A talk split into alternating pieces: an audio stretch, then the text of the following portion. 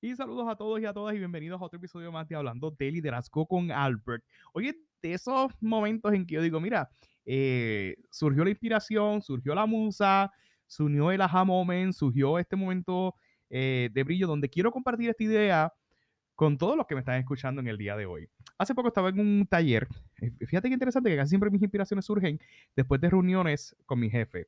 No quiere decir que todos los jefes me inspiran, no quiero decir que mi jefe me inspira, pero hay momentos donde de momento tú escuchas una frase o escuchas un comentario y ese comentario te inspira a ti a buscar información, a construir una estructura de un mensaje que quieres compartir. Y algo bien interesante que él nos dio en este taller, él habló que para ser mejores empleados, para ser mejores ¿cómo diríamos? Estas personas que cumplan con los objetivos o que cumplan con lo que tenemos proyectado como empresa, tenemos que ser mejores seres humanos. Y fíjate qué interesante que eso me llamó la atención en el sentido de que para ser mejores líderes, debemos ser mejores seres humanos. Algo bien interesante es que si usted es un líder, usted antes de ser líder es un ser humano. Obviamente, algo que a mí me, choca mucho y, me, es, bien difícil cuando uno ve una noticia de que ahora mismo estamos viviendo un momento bien difícil en nuestro país. Cuando vemos el caso de un asesinato, vemos que hayan el cuerpo de alguien y, me llama la atención cuando dice que el cuerpo no ha sido identificado. Y obviamente el cuerpo no ha sido identificado y, y, entra en mí como si fuera una desesperación quién fue esa persona, porque esa persona no lo pueden identificar, porque nadie sabe quién es. Entonces, a veces son casos, ¿verdad? Que de momento lanzaron el cuerpo. Es un acto, eh, ¿verdad? Bastante eh, atroz, y perdonen que utilice este ejemplo, pero me llama la atención porque una vez es identificado esa persona que falleció, es allí que recoge o recobra el nombre. Lamentablemente muchas veces, en la gran mayoría de los casos que vemos en las noticias, pues muchas veces, pues rapidito la gente en los comentarios, en las redes sociales, comienzan a decir, ah, este, era una joyita, o comienzan a describirlo, mira, ya tenía este expediente criminal. Entonces comienzan a ponerle esos aditivos, esos adjetivos que quizás llevaron a que esa persona o la gente comienza a asumir o a, o a hacer como decir esto supuestos jueces o en cierta manera comienzan a juzgar de que si se lo buscó, etcétera, etcétera. El punto no es ese, sino que me llama la atención es que justo cuando se identifica a la persona, le colocamos el adjetivo. Y utilizo ese ejemplo eh, de una persona cuando fallece, lo mismo aunque la persona viva. Muchas veces hay gente que no los identificamos. ¿No le ha pasado que de momento usted quiere conocer a alguien o quiere compartir con alguien y no es hasta que alguien lo identifica, él es fulano de tal? Y una vez lo identificamos, pues ya comenzamos a verlo dentro del adjetivo que se le dio de otra forma. Si vamos a llegar a una clase y de momento el profesor está incógnito y no sabemos quién es el profesor, una vez lo identificamos, pues decimos, ah, él es el profesor. Una vez identificamos algún recurso o una visita que quizás no lo conozcamos, todo cambia si vamos a encontrarnos con alguien en una cita o la primera vez, ahora mismo que estamos en la pandemia donde prácticamente no conocíamos a nadie, nos vamos a encontrar con alguien en persona porque nos hemos conocido eh, a través de las redes sociales o hemos compartido de manera virtual. Cuando compartimos con la persona, se pasa algo cuando lo identificamos. Y el título que conlleva o el título que carga esa persona, prácticamente antes de que lo cargue, debemos percatarnos que es un líder, que es un ser humano, perdón que ese líder carga el título, ese ser humano, perdón, carga el título de líder, pero antes de ser líder es un ser humano. Dios me cuide, cuando yo hace poco me hospitalizaron, cuando me hospitalizaron, yo respondí el nombre de Albert Troche. A mí no me decía ni profesor, ni el podcastero, ni el doctor, ni el que tiene, ni el maestro. Simplemente me identificaban por nombre Albert Troche.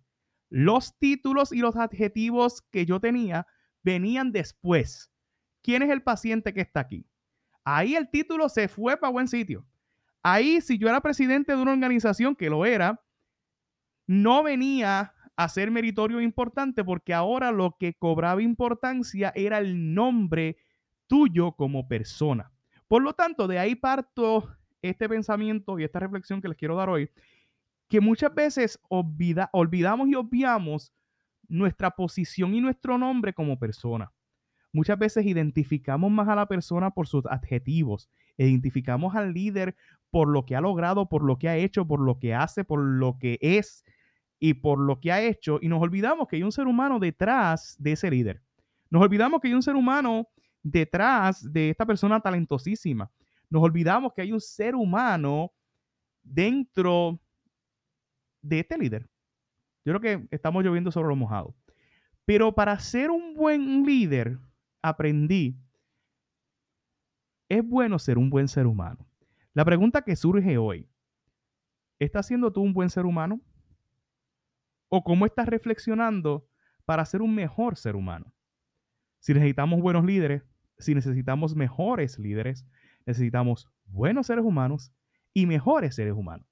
Lamentablemente hemos visto cómo personas asumen roles de liderazgo, roles gerenciales, y por no ser buenos seres humanos, ahí se ve reflejado esa naturaleza que hay dentro de ese ser humano que no necesariamente era un buen ser humano. Y ahora esto es algo relativo, porque para ti lo que es bueno, para mí no puede ser bueno. Y para mí quizás lo que sea bueno para ti puede ser malo y quizás lo que para ti sea malo para mí sea bueno. Lo que quiero invitarte a reflexionar es cómo tú te estás desarrollando como ser humano para cuando te toque asumir una posición de liderazgo. Un gran líder, si no me equivoco, Charles Swindle, lo tomé en una clase, decía que el, el poder no corrompe, el poder revela. Y una de las de, de e, e, este, este, este pensamiento me pone a mí a reflexionar mucho porque yo digo, si algún día yo asumo una posición de poder, ahí se va a revelar el Albert en el cual he estado trabajando por los pasados años. Ahí se va a ver reflejado si lo que yo estoy diciendo, lo que yo he compartido con, con los años, verdaderamente revela quién yo soy. Es más, yo creo que no tendríamos, no tendríamos que esperar una posición de liderazgo, una posición en cierta medida influyente. Yo creo que la posición que estoy ahora, quizás compartiendo en este podcast o quizás dando conferencias o en las entrevistas que hago hablando de liderazgo con Albert, me coloca en una posición de poder y revela quién yo soy en el sentido de que tengo que confirmar en mi estilo de vida y en mi diario vivir si verdaderamente Albert es el mismo que proyecta en ese podcast, Albert es el mismo que proyecta en esos shows, en esos espectáculos, en esos talleres, en esas predicaciones cuando estoy en la iglesia. ¿Verdaderamente yo vivo eso? Entonces, ahora mismo yo estoy hablando aquí y yo desde mi perspectiva te voy a compartir cómo pudiéramos desarrollarnos como seres humanos y prácticamente me estoy comprometiendo porque lo que yo te estoy diciendo aquí se supone que yo lo viva y se supone que usted me cite y me diga, mira, esto tú lo dijiste en tu podcast, y tú nos, nos exhortaste o me exhortaste a que fuera un mejor ser humano para ser un mejor líder. Esta es la pregunta que te quiero hacer hoy. ¿Cómo estás haciendo para ser un mejor ser humano? Obviamente no te quiero dejar con la pregunta, pero sí te quiero compartir varios principios, códigos, pasos, lo que yo he aplicado a mi corta edad, eh, ¿verdad? O edad bastante considerable, de cómo he aprendido a ser un mejor ser humano. Obviamente esto va enmarcado y bien influenciado por los valores y creencias y el lugar donde tú te has formado. No necesariamente eh, todos venimos de familia donde quizás este, no pudiéramos asumir que si naciste en un hogar cristiano, pues tienes eh, vas a ser un buen ser humano, no necesariamente que seas hijo de un pastor o que seas hijo de un líder cívico, de una persona que ha cambiado el mundo, no necesariamente vas a, ser mejor ser humano. Volvemos y, insisto en el tema que es algo completamente relativo, pero debemos pensar y reflexionar más allá de los valores, más allá de quizás de los genes que tengo porque mi familia es de esta forma o de qué aprendí de aquí o qué aprendí de allá. A veces lo relacionamos también porque lamentablemente muchas veces cuando vemos a alguien le ponemos ese adjetivo de que ese es el hijo de fulana, ese es el hijo de Mengana, o ese es el hijo, eh, el sobrino de fulano de tal, el nieto de Mengano. Entonces a veces lo ponen de referencia tanto para bien o para mal.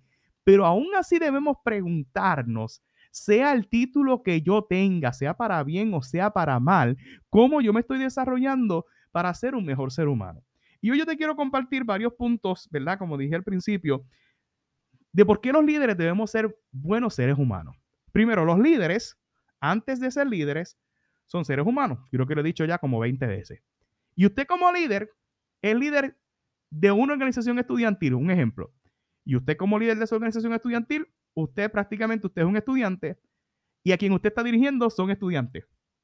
Pero mire esto, usted es ser humano y usted está dirigiendo, dirigiendo otros seres humanos que son estudiantes. Si usted es un pastor de una iglesia, usted está dirigiendo, usted es un ser humano que tiene el título de pastor y está dirigiendo una iglesia que son las ovejas, que son seres humanos. De igual forma, usted está en cierta medida, no quiero ser muy obvio, eh, en, lo que estoy diciendo. Si usted está en una organización, entiéndase, usted prácticamente es presidente de la Cámara Junior, usted es junior y a quien usted está dirigiendo son juniors y esos juniors son seres humanos y usted es un ser humano. Si usted está dirigiendo el Club de Leones, por ejemplo, que es otra organización cívica a la cual yo pertenezco, usted es el presidente y está dirigiendo la selva, todos son leones, ese es el título que tienen, pero antes de ser leones son seres humanos. Y antes de usted ser presidente de esa organización, usted es un ser humano. De igual forma, si usted dirige el escutismo y usted es un, un Boy Scout, usted es un Master, usted, you name it. Antes de usted ser ese, tener ese título o esa posición, usted está trabajando con seres humanos. Usted es maestro y está dirigiendo estudiantes. Usted es un maestro que es un ser humano y los estudiantes son seres humanos. Yo creo que estoy siendo muy obvio en este sentido, pero es importante y, tener meridianamente claro de por qué es importante entender nuestro rol como seres humanos y una vez entendamos nuestro rol como seres humanos, podemos asumir las posiciones de liderazgo. En una conversación con un gran amigo, donde quiera que esté lo bendigo, eh, recuerdo que iba a comenzar a trabajar como maestro y no es la primera vez que lo cito, él sabe que lo cito cada rato. Y estábamos en la acera hablando y yo le estaba contando, mira, voy a empezar de maestro la semana que viene. Y él me lanzó el comentario, él es ingeniero y trabaja en una farmacéutica, y me dijo, fíjate, a mí me gustaría ser maestro, porque ser maestro humaniza, te, te vuelve más humano.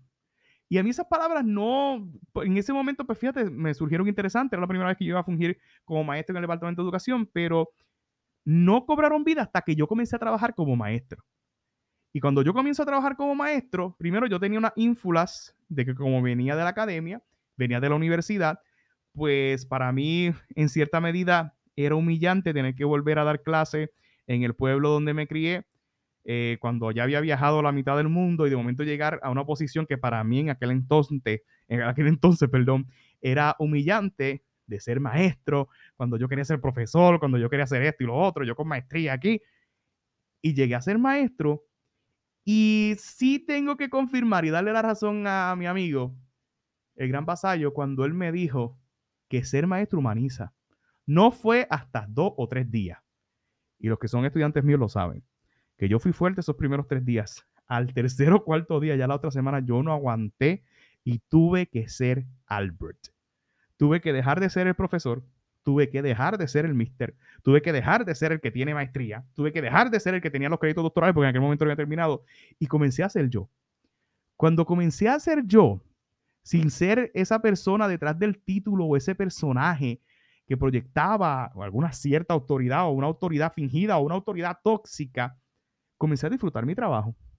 Y no solamente eso, comencé a disfrutar mi trabajo, comencé a disfrutar el estar con los muchachos, los estudiantes, y los estudiantes disfrutaban estar conmigo en mi rol como maestro.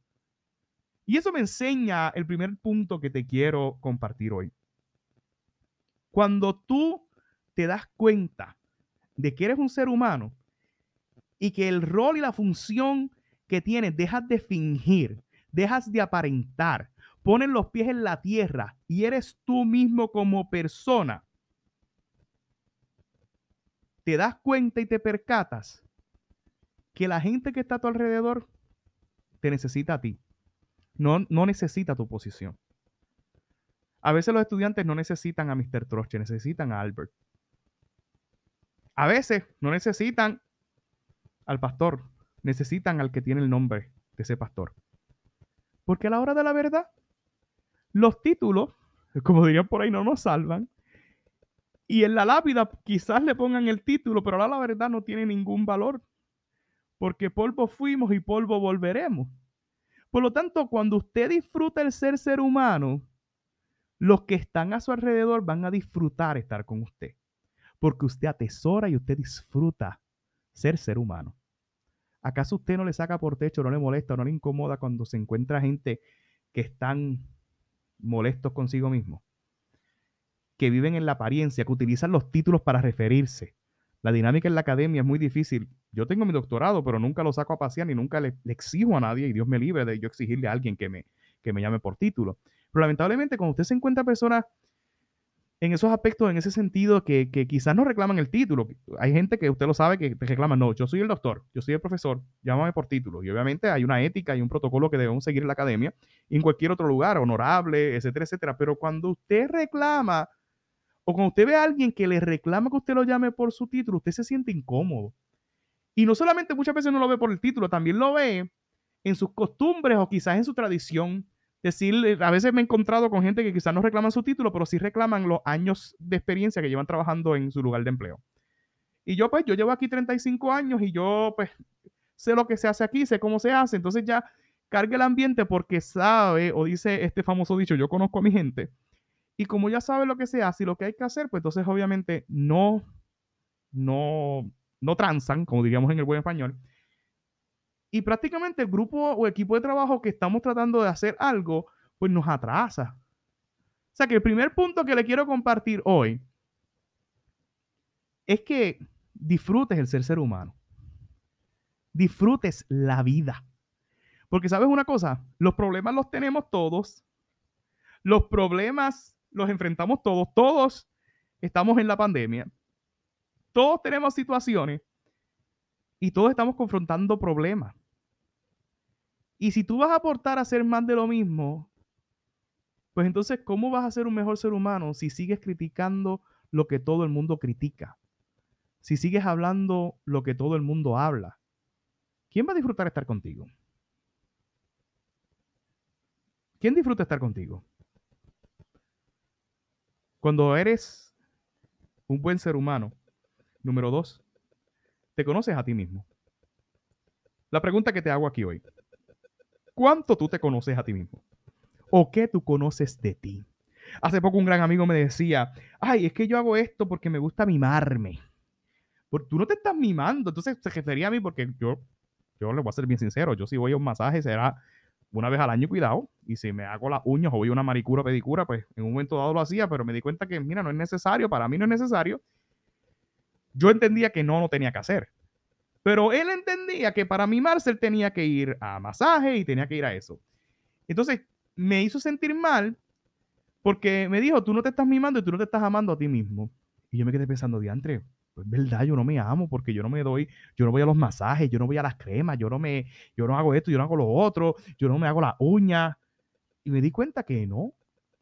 Y me pregunté, Albert, ¿qué a ti te gusta hacer? Y yo, no es que quiera ser nerd o, o quiera aparentar intelectual, yo amo leer.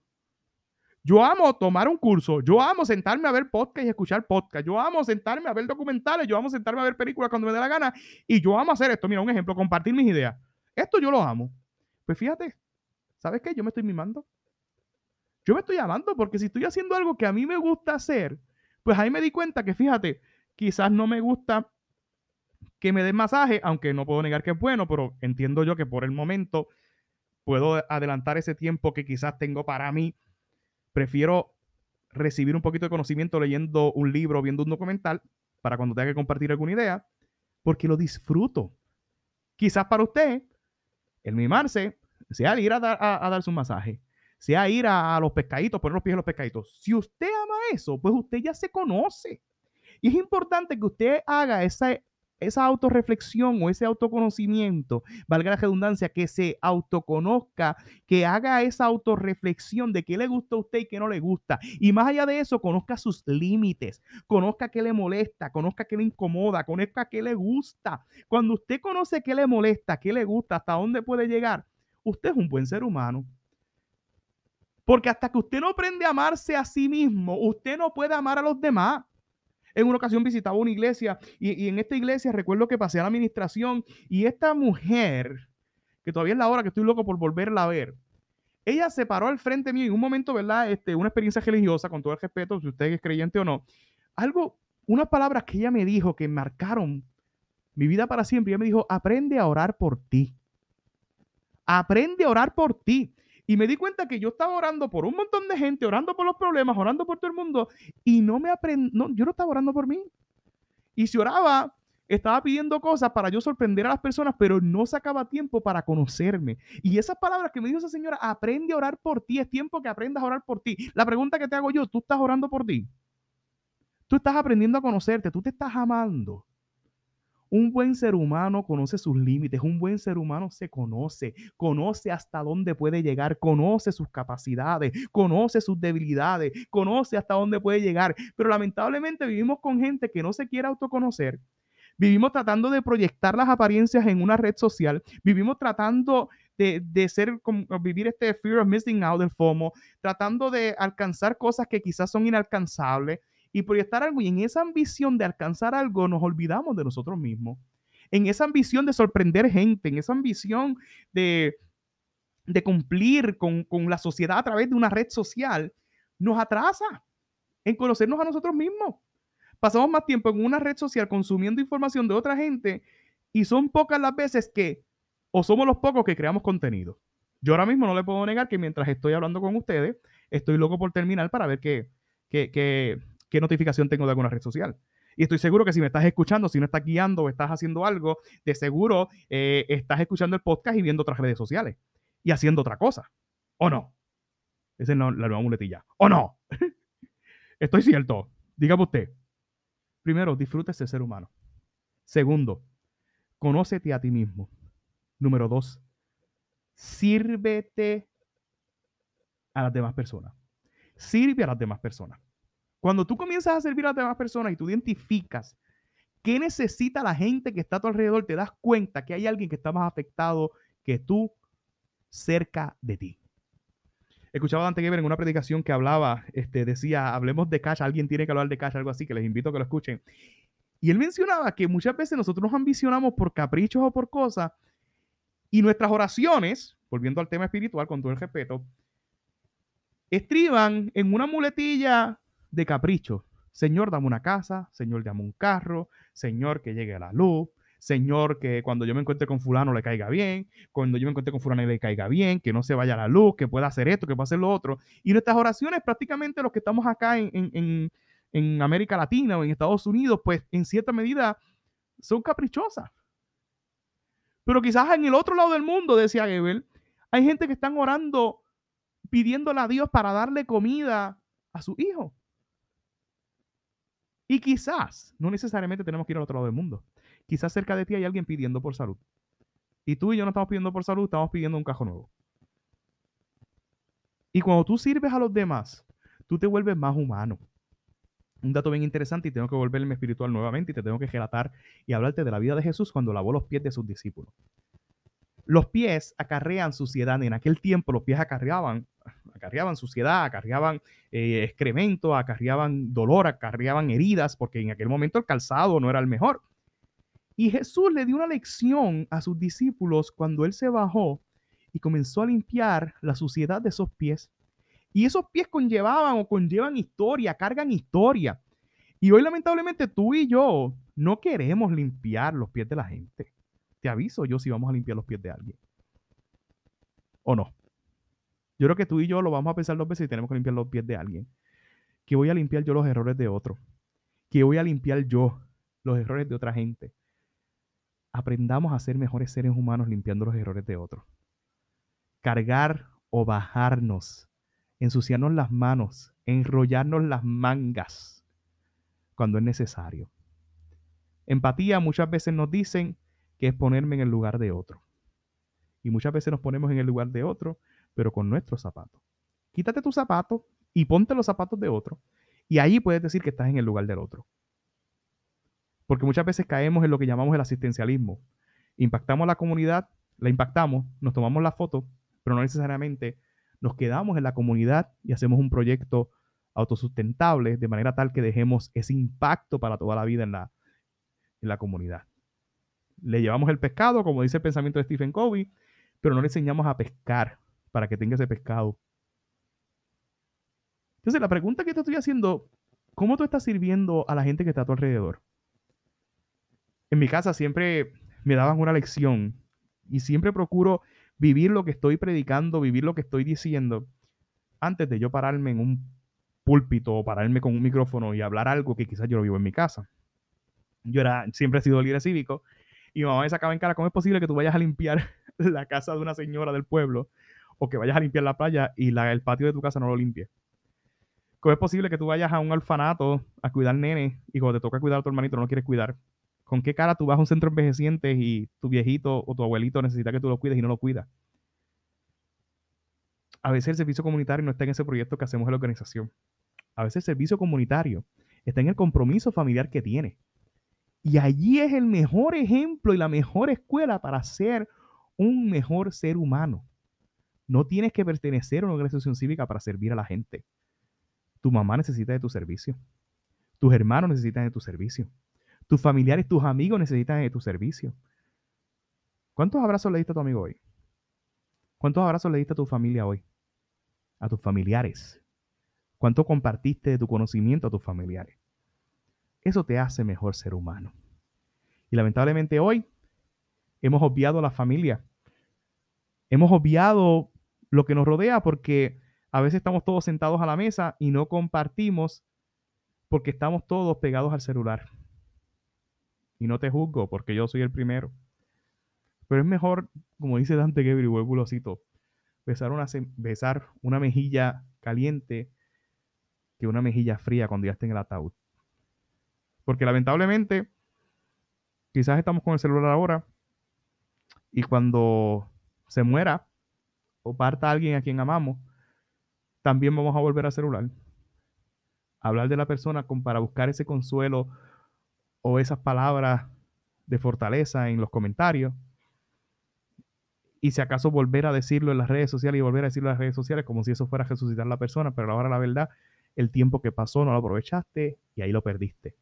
Y el tiempo que quizás pasó porque estaba saludable ahora y de momento vino una condición y, no lo aprovechaste, vas a desear volver a aquellos tiempos. Cuídate. Cuídate de las ofertas que te da la vida y la sociedad que provoquen que dejes de ser un buen ser humano. Si eres un líder o aspiras a ser líder, procura ser siempre un buen ser humano. Procura, antes de obtener ese título que estás buscando obtener como presidente de alguna organización, como el bachillerato que estás buscando obtener, como el título de doctor, el título de profesor, esa maestría, antes de obtenerlo, no te olvides quién eres tú. Y procura ser siempre esa persona y tener ese nombre. God, God, Gottfried Wilhelm Leibniz dijo, la benevolencia se encuentra más en personas de autoestima muy alta. ¿Cómo está tu autoestima?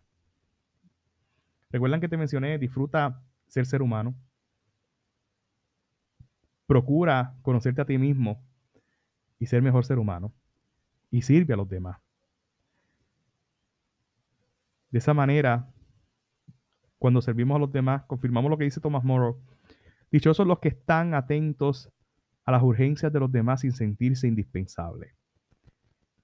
Y no quiero terminar este podcast sin dejarte, ¿verdad? O citarte a Gálatas. No nos cansemos pues de hacer el bien, porque a su tiempo cegaremos si no desmayamos. Hacer el bien cansa, mis queridos amigos y amigas. Hacer el bien y hacer las cosas bien como líderes cansa, agota, drena, desespera. Continúa dando lo mejor y continúa fortaleciendo ese ser humano que humano viene de humus o humus, y humus es nada más y nada menos que polvo.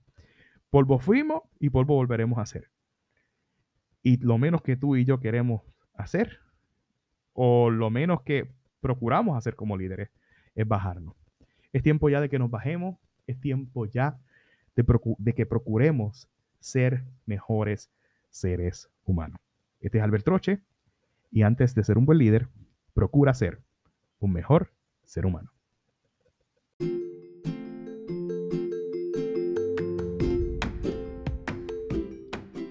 Eso es todo por hoy, queridos amigos y amigas. Gracias por escuchar otro episodio de Hablando de Liderazgo con Albert y por siempre apoyarnos. Recuerde seguirnos a través de las redes sociales en Instagram Albert787, en YouTube Albert Troche TV, en Facebook Albert Troche y en cualquiera de las plataformas de podcast. Recuerda escucharnos, apoyarnos, darle review, darle comment, darle share, compártelo con alguien que tú sabes que no necesita escuchar esta entrevista o cualquiera de los episodios que hemos compartido. Así que muchas bendiciones y gracias por escucharnos.